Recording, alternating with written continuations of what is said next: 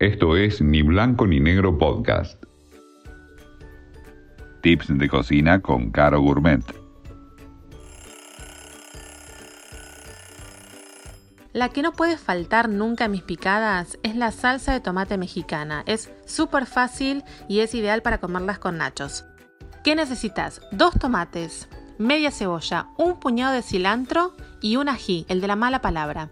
¿Cómo se hace? En una licuadora o mixer pones los tomates cortados en trozos, la cebolla, el puñado de cilantro y el ají. Ojo con el ají. Fíjate de sacarle bien las semillas porque eso es lo que más pica. Le sacas todas las semillas y le pones el medio ají. Después, lo procesas un poco, dos o tres veces. Lo procesaste, le agregas el aceite, un chorro de aceite de maíz, un chorrito de vinagre, puede ser de vino o vinagre blanco, y sal a gusto. Volvés a procesar todo y listo, ya tenés tu salsa mexicana para comer.